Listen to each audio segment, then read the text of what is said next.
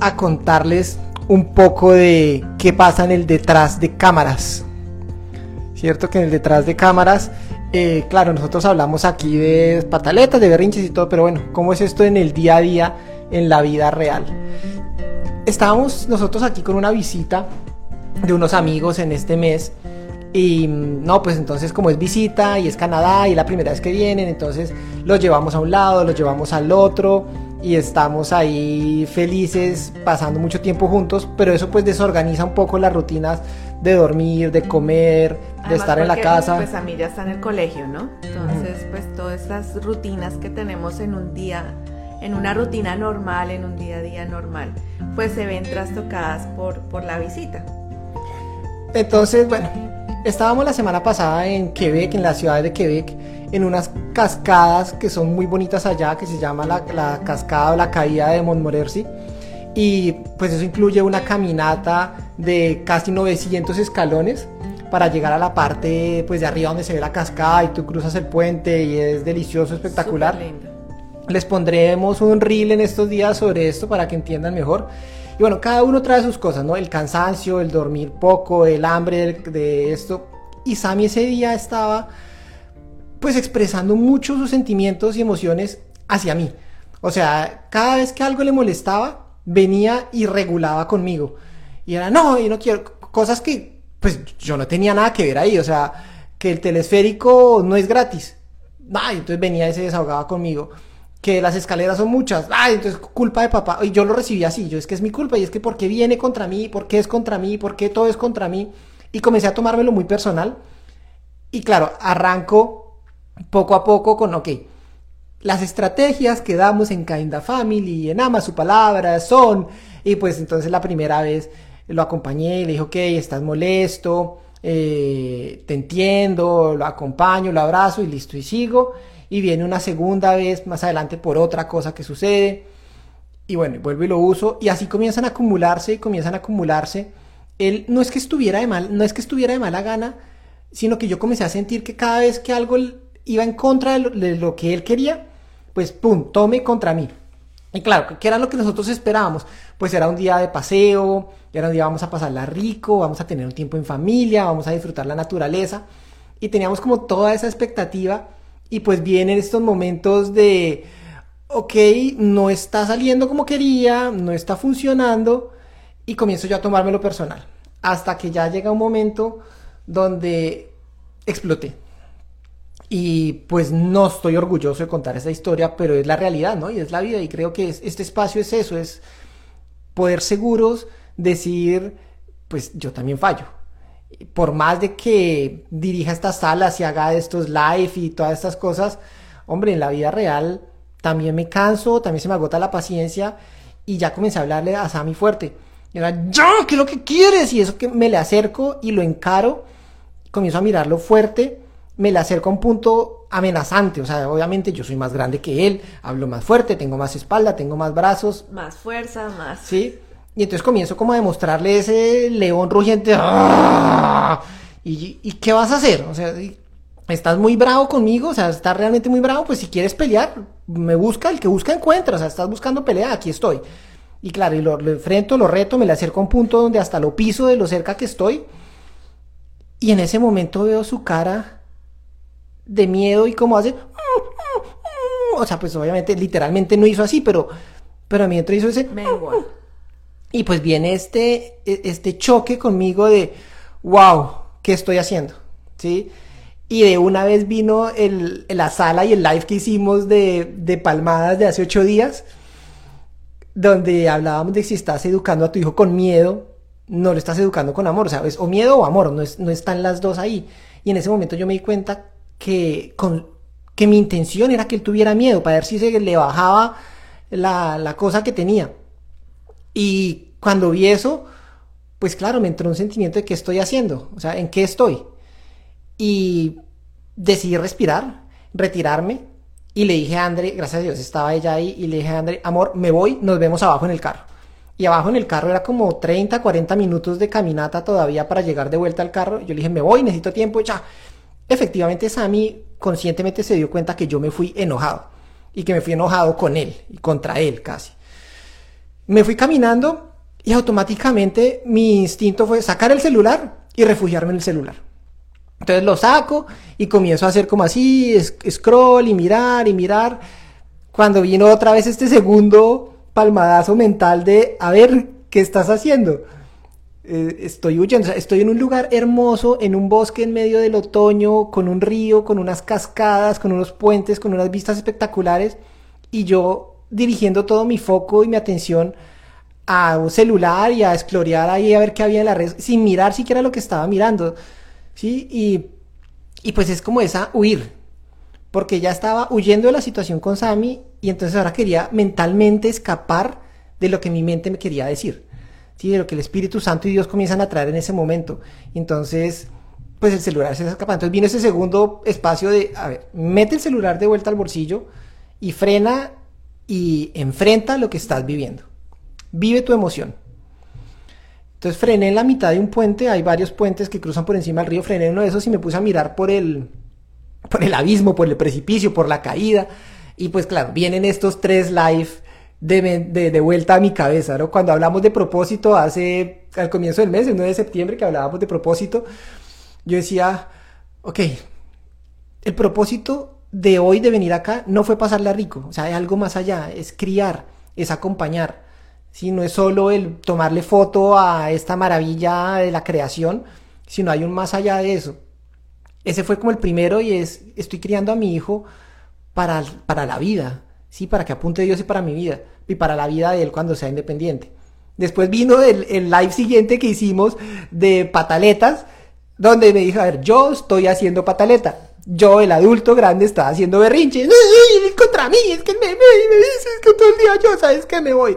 Entonces, claro, vino ese, ese segundo y, ok, Pipe, sí, estás grande, pero puedes hacer pataletas. Entonces, reconoce tu sentimiento. Y pues, claro, la cascada me decía que eso no era una, una, no es una pataleta, sino un desborde emocional. Yo estaba teniendo desborde emocional.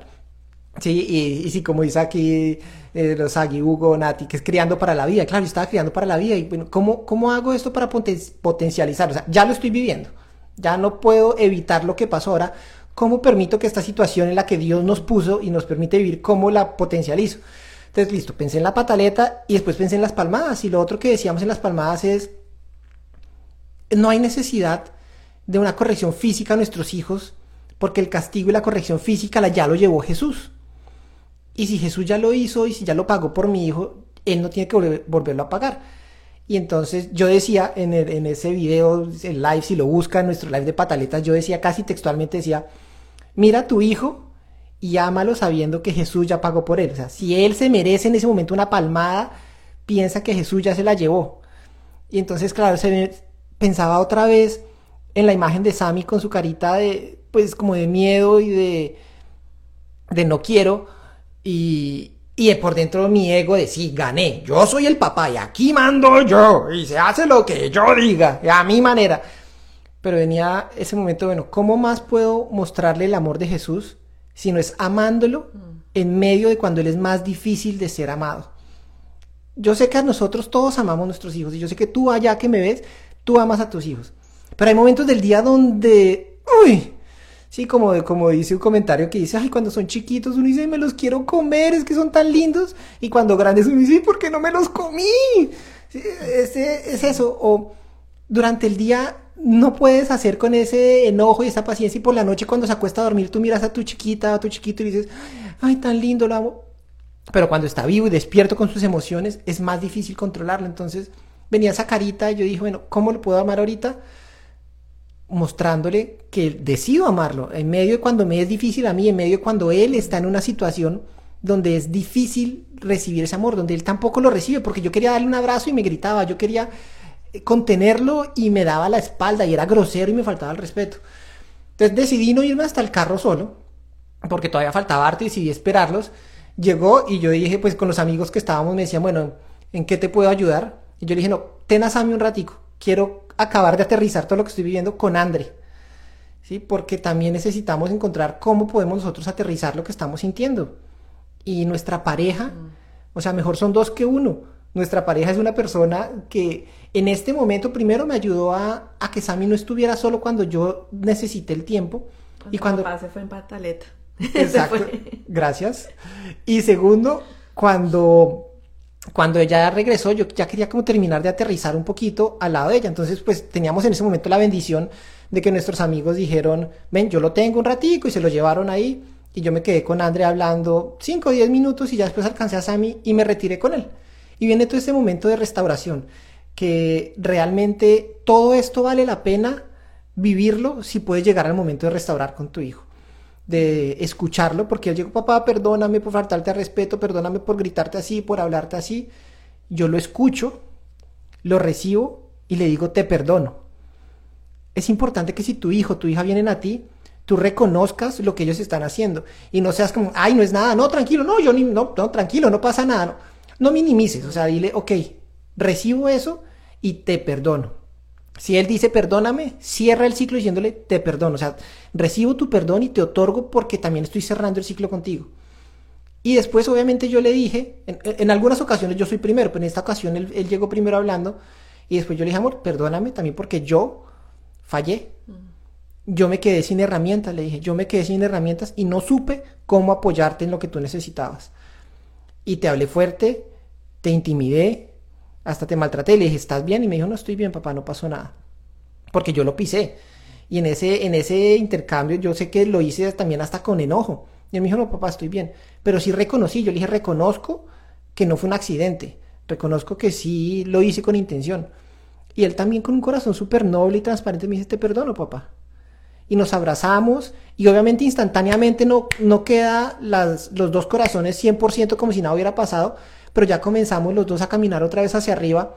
A restaurar juntos. Exacto, a restaurar y, bueno, respiramos, acompañé y ya comenzamos a bajar las escaleras juntos. Él después se adelantó porque quería ir con los otros amigos, pero ya abajo estábamos bien. O sea, si, si, es, si es estos momentos donde, donde mis propias palabras son las que vienen a mi oído, pues porque Dios me las ha dado, yo las he compartido, pero a esto queríamos contarles hoy, es detrás de todas estas cosas bonitas que contamos y trucos que damos y tips y cosas, pues realmente hay, hay una, hay una, hay un, lo tengo que aplicar, o sea, lo tengo que creer yo mismo. Y, y nos pasa y esto que te estoy contando no llevamos ocho días de haberlo vivido y es decirles gracias por conectarse, gracias por escucharlo. Y, y pues en estos momentos cuando, cuando vengan estas situaciones piensen en no son los únicos. No son los únicos. Aún personas que ustedes escuchan como, como yo, como André, también lo vivimos y, se puede. Vivimos eh, bastantes y diferentes, podríamos contar varias historias, pero hoy queríamos eso, contarles algo que nos pasa reciente. Como decía Pipe, pues venimos y de pronto si nos estás viendo por primera vez o nos escuchas, somos Pipe y André Kinda Family. Somos papás, y por la eh, providencia de Dios y por su bendición acompañamos a otros papás en, en, ser papás, aprender a ser papás, a ser mamás. Y eso no nos exime porque estemos acompañando a otros, no quiere decir que, que no nos pase. Eh, y, y porque Dios también quiere alumbrar áreas de nuestras vidas, ¿no? Donde también necesitamos trabajar, necesitamos eh, seguir viéndonos a través de, su amor y su misericordia. Y en este día en particular, pues obviamente, claro, Pipe está en su desborde emocional, él necesita procesarlo. Y claro, también Sammy, ¿qué pasó? Eh, obviamente, pues eh, habían varias circunstancias que rodeaban el hecho. También había un factor que hablábamos en, en estos tres lives. Un día hablábamos del factor físico. Entonces había cansancio, había hambre y eso tampoco contribuía a la, a la, a la situación. Entonces, eh, entonces, estas circunstancias pasan y no se sientan que son malas mamás, no sientan que, mejor dicho, eh, no sé cómo hacerlo, eh, nos quedamos sin herramientas. pero es bonito ver también cómo es el proceso de restauración. Y claro, en un momento decimos, y hay un momento donde uno a veces como, como mamá o como papá puede decir, pues me importa y le pego y como que no me importa lo que pase. Y en, y en esos momentos hay que pensar, bueno, y a mí me pasó también recientemente, que llega un momento donde, porque le quiero dar una palmada? Y entonces, claro, yo empiezo a pensar, bueno, me estoy quedando sin herramientas. Entonces, ¿cómo hago yo si, si, si soy consciente que me estoy quedando sin herramientas? ¿Cómo hago para no, no maltratar, no, no, no hacer algo que de pronto posiblemente después me, me voy a arrepentir? Y, y por eso tenemos que buscar las formas y plantearnos esos escenarios. ¿Qué va a pasar en el momento en que mi hijo tenga un desborde emocional y yo también tengo un desborde emocional? Mm. No lo pueda manejar, ¿qué voy a hacer? Me, ¿Le voy a pegar o, como siempre terminamos en ese ciclo de, de, control? Porque lo que Pipe experimentó acá es el control. Yo tengo el poder, yo gano. Claro, porque soy el adulto, soy más alto, yo controlo. O permito que entonces... Eh, mi pareja entre ayudar o yo me retiro por cinco minutos mientras aterrizo, mientras eh, calmo mis, mis emociones, controlo mis emociones, entiendo qué me está pasando, porque finalmente soy yo la que estoy perdiendo el control, claro. Y, y algo que también Pipe decía que es muy importante, llega un momento donde decimos es que me está haciendo, es que me está gritando, es que me está, me, me, me, ¿realmente es me? O sea, ¿lo está haciendo contra ti? ¿Lo está haciendo a propósito? No, ten la seguridad de que no es así. Pero nosotros como adultos somos los que nos estamos tomando ese, ese, eso tan personal, como que me quiere hacer, me quiere, me quiere hacer pasar un mal rato. Y no es así. Entonces es importante eso, que, que podamos entender que no me están haciendo a mí para que yo no me sienta también sobreafectada como que vaya más allá, pero también entender hasta qué punto yo también necesito ayuda y necesito ceder el control, ceder lo que está pasando para que otra persona, eh, en nuestro caso, pues gracias a Dios siempre hay uno de los dos que está como más aterrizado. En este caso Pipe fue el volado, eh, en otras ocasiones soy yo. Eh, y está la otra persona para que pueda ayudar, ayudar en, en esa regulación. Porque al final del día lo que estás enseñándole a tu hijo es que sentir está bien y que hay formas de, de vivirlo. Por aquí nos, nos, preguntaban, nos preguntaba Dafne qué hacer con el enojo de un adolescente. Pues esto, de, entre más temprano comiences a enseñarles a manejar sus sentimientos, más fácil lo van a entender, pero aún en la adolescencia hay tiempo para hacerlo, porque la adolescencia suele ser el segundo o tercer septenio de vida, donde todavía se están forjando muchas cosas en su corazón y en su forma de ver la vida. ¿Y mm, qué hacer con el enojo? Primero es permitírselo. O sea, darle la libertad de puedes enojarte. Dirle, ok, y pues si él no tiene las palabras para expresarlo, tú puedes ayudarle a identificar el amor, veo que estás enojado. Lo veo en tu cara, tu ceño está fruncido, veo en tus puños, tu boca, la forma en que estás hablando me estás haciendo entender y estoy entendiendo que estás enojado. O sea, porque muchas veces uno con el enojo que quiere transmitir que estoy enojado y que estás buscando que alguien te vea y te entienda y te valide, oye, sí, estás enojado. Entonces puedes decirle, lo primero es eso, ayúdale a entender que sí estás enojado y que sí está siendo efectivo el comunicar su mensaje. Y segundo, permíteselo. O sea, eh, quita frases como, ay, ya, deje enojarse, ay, ya, deje la bobada. O, y lo que decía André ahorita que dije yo, el, el me, me, quita el me. Quítame de la ecuación y dile, está haciendo, está gritando, está grosero y no me está gritando, me está haciendo. Entonces digamos que ese es como el primer paso, es ayudar a identificar y darle el tiempo. Segundo, tú revisa por qué su enojo te está molestando en ese momento. ¿Por qué detona en ti? Es, es que es eso, como que esa chispita, eso que está afuera, tú estás decidiendo que encienda el fuego en ti. Tú, lo, tú estás permitiendo eso. ¿Por qué lo estás permitiendo? Que, que mueve en ti eso, que, que te recuerda, que trata de mirarlo es un poquito más, más abajo, más en el corazón. Algo que también quería mencionar es eso, claro, hay que dejarlos vivir su emoción, pero también dentro marcando unas líneas claras, que no es faltar al respeto, y también a veces nosotros hablamos de eso, que es faltar al respeto.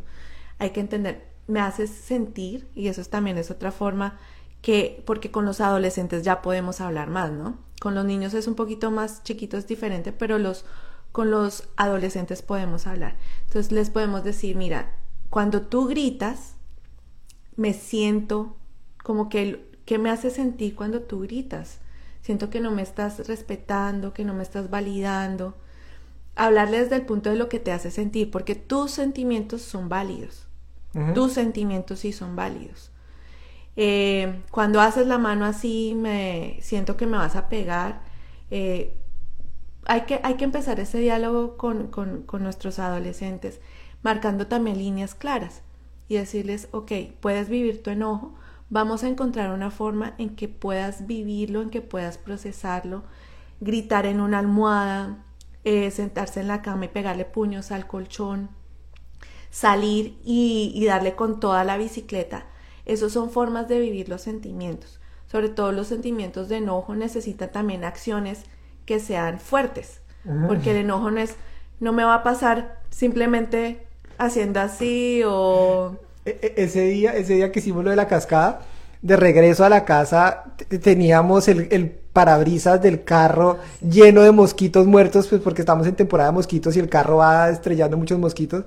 Y yo frené a limpiarlo y André me dijo, aprovecha y desahoga. y eso que no es sino que ya llega, aprovecha y desahoga. súper limpiecito. Y yo cogí y comencé a limpiar ese parabrisas con rabia, con odio, con...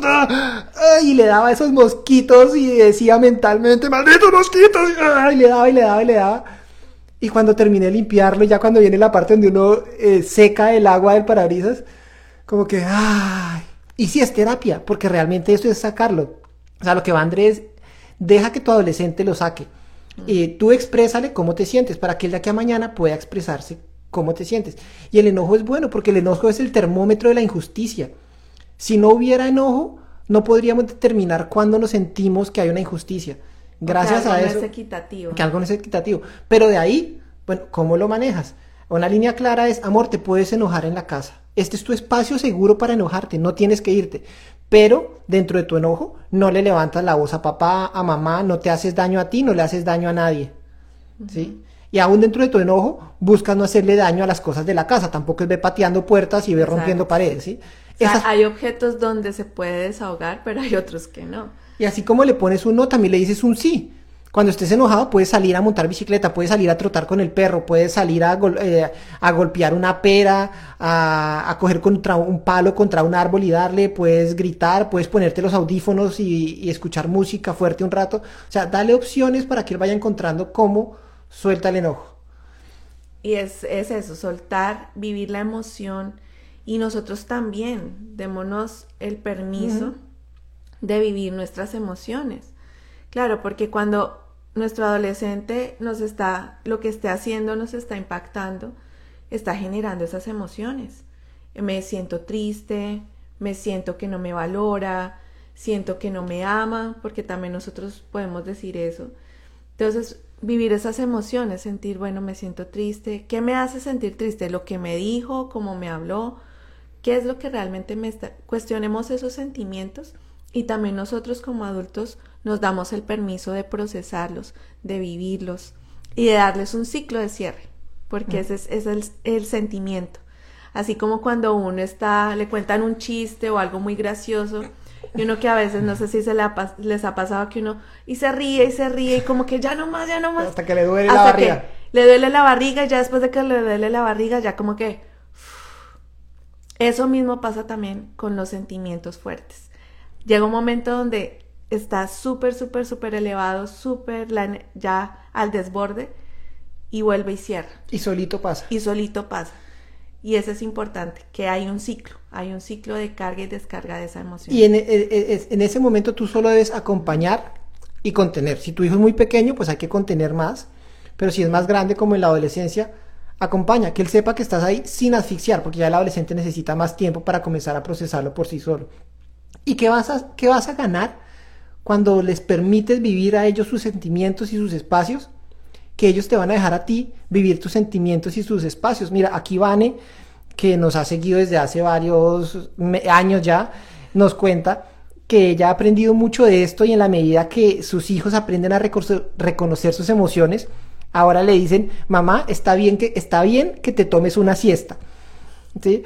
Porque ellos ya entienden, tómate una siesta para que no te pongas de mal genio. Entonces, ella en ese proceso, ya los hijos entienden, ah, cuando mamá está brava, no es solo porque nosotros hicimos algo malo, es porque mamá también tiene un día donde ha estado cansada. ¿Y cómo puedo yo apoyar a mamá? Le permito que mamá se tome una siesta porque eso es beneficio para ella y es beneficio para todos. Entonces ese permítete vivir, permítete enseñar, pues obviamente traen retribución estas siestas benditas.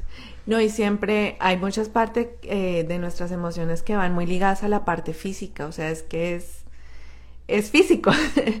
Entonces, si yo soy consciente, bueno, también yo comí, descansé, pues voy a estar con, el, con, con la vasija llena, voy a poder dar, pero si no he descansado, no he comido, eh, tuve un día difícil, pues voy a tener menos en esa vasijita y esa vasijita pues va a estar desocupada. Y si no hay vasija con cosas para dar, pues ¿qué va a salir de eso? No va a salir amor, no va a salir paciencia. Entonces también eso es el cuidado personal, el cuidado que cada una de nosotras tenemos de, de nosotras, de nosotros, pues para poder dar, ¿no? Pues esa era nuestra invitación de hoy. Como dice aquí Hugo y Nati de los Agui, eh, aplicar siempre la parte más interesante de la crianza. Y está muy bien que estés escuchando, que te conectes, que sigas y mm, aplica, así sea poquito. O sea, no, no tienes que ponerlo todo en práctica la primera vez, pero cada vez que puedas hacerlo, hazlo y reconoce. Reconócete a ti misma diciendo, sí, hoy fue poco, pero avancé un poco. Dos pasitos hacia adelante. Una de nuestras mentoras, Gaby González de Niños de Ahora, ella dice, como los pollitos, dos pasitos, una cagadita. Dos pasitos, una cagadita. Y sí, pero finalmente va avanzando. Entonces, si sientes que estás en los dos pasitos, bien, celebra, aplaude. Y si fue la cagadita, como esta que yo te contaba ahorita, bueno, respira, acéptalo, abrázalo y con los siguientes dos pasitos. Y seguimos. Y seguimos porque acuérdense que estamos criando con propósitos de eternidad, con propósitos que van más allá de lo que nosotros eh, entendemos. Y estamos aquí juntos, juntos, y queríamos también abrir eso, abrir nuestra, nuestra casa, nuestros eh, momentos también difíciles, eh, que todos pasamos por ellos y que en esta comunidad de amor que estamos acogiéndonos no es ni señalando, ni diciendo, hoy no, terrible, no. Todos pasamos por circunstancias difíciles, momentos donde a veces nos quedamos sin herramientas y por eso si estás aquí es porque estás buscando, sientes que hay, hay más por hacer en la crianza, no solo de los niños que tengas, si tienes niños pequeños, adolescentes o más grandes. Nosotros acompañamos a todos los papás, pero también hemos acompañado a personas que tienen hijos a su cargo, niños a su cargo o que están rodeados de niños, porque esto en la crianza no solo es para pues los papás obviamente, pero también todas las personas que se involucran, los profesores, eh, las, las, las personas del área de salud, todos tenemos en alguna medida contacto con niños. Y sí, como dice André, pues a veces nos quedamos sin herramientas, y para eso nosotros somos certificados en el método de paternidad efectiva, que es un método que vivimos, lo aplicamos y después nos certificamos para poderlo compartir con otros, que va mucho más allá de lo que nosotros hemos estado dando aquí en los live y en estas salas. Em, son, es una metodología estructurada con 12 sesiones, con entregables, con seguimientos, con recursos, es genial. Si te interesa saber más de esto, escríbenos en cualquiera de nuestras redes sociales. Em, para que podamos acompañarte a tener una transformación de ser, a una mamá efectiva, un papá efectivo, no perfecto, pero sí efectivos. Y, y pues esto que te contamos es eso, no somos perfectos, pero en nuestra debilidad Dios se engrandece. Y aún con lo que me cuesta contar estos testimonios donde decir, Señor, fallé, pues finalmente no quiero es que me recuerdes a mí, sino que recuerdes que Dios hace, que Dios sana y que nuestra debilidad es donde Él se, engrandece. Entonces estamos para servirte, para ayudarte y síguenos en nuestras redes sociales. Si esto ha sido de valor para ti, anota, escribe, comprométete contigo a hacer algo con lo que has recibido hoy y compártelo con alguien, familia, amigos, esposo, pareja. quiero retomar eso que estás diciendo. Tómense ahorita, ya mismo, un minutico de todo lo que escuchamos, de lo que escucharon hoy, con qué se quedan y qué van a aplicar hoy. Si hoy llega tu hijo, tu hija, tu adolescente, eh, golpeando la puerta, eh, bravo porque tuvo un día mal en el colegio, ¿qué vas a hacer? O si ya vienen bravos desde ayer, porque seguramente ayer o esta mañana se fueron alguno de los dos enojados. ¿Qué van a hacer? ¿Qué van a hacer diferente hoy? Para romper ese ciclo, de pronto ese patrón reactivo, que yo eh, reacciono, pego, grito, el otro se siente mal y después seguimos minando la relación y en vez de avanzar estamos como eh, retrocediendo un poquito. ¿Cómo, ¿Qué vas a hacer hoy? ¿Qué vas a hacer puntual? Escribe una sola frase de lo que vas a hacer hoy. Nos encuentran como kindafamily.ca en las redes sociales o si ponen en Google Juntos Criando con Propósito, también verán todos nuestros podcasts y contenido. Eh, lo compartimos con mucho amor para que la siguiente generación cada vez tengan que sanar menos. Nosotros estamos aquí donde nos ven, pero hemos pasado por procesos de sanidad, de llorar, de perdonar, de abrazar. Y pues nuestro objetivo es que nuestro hijo cada vez tenga que sanar y corregir menos y así sucesivamente, hasta que el Señor nos llame. Bueno, eso fue por hoy.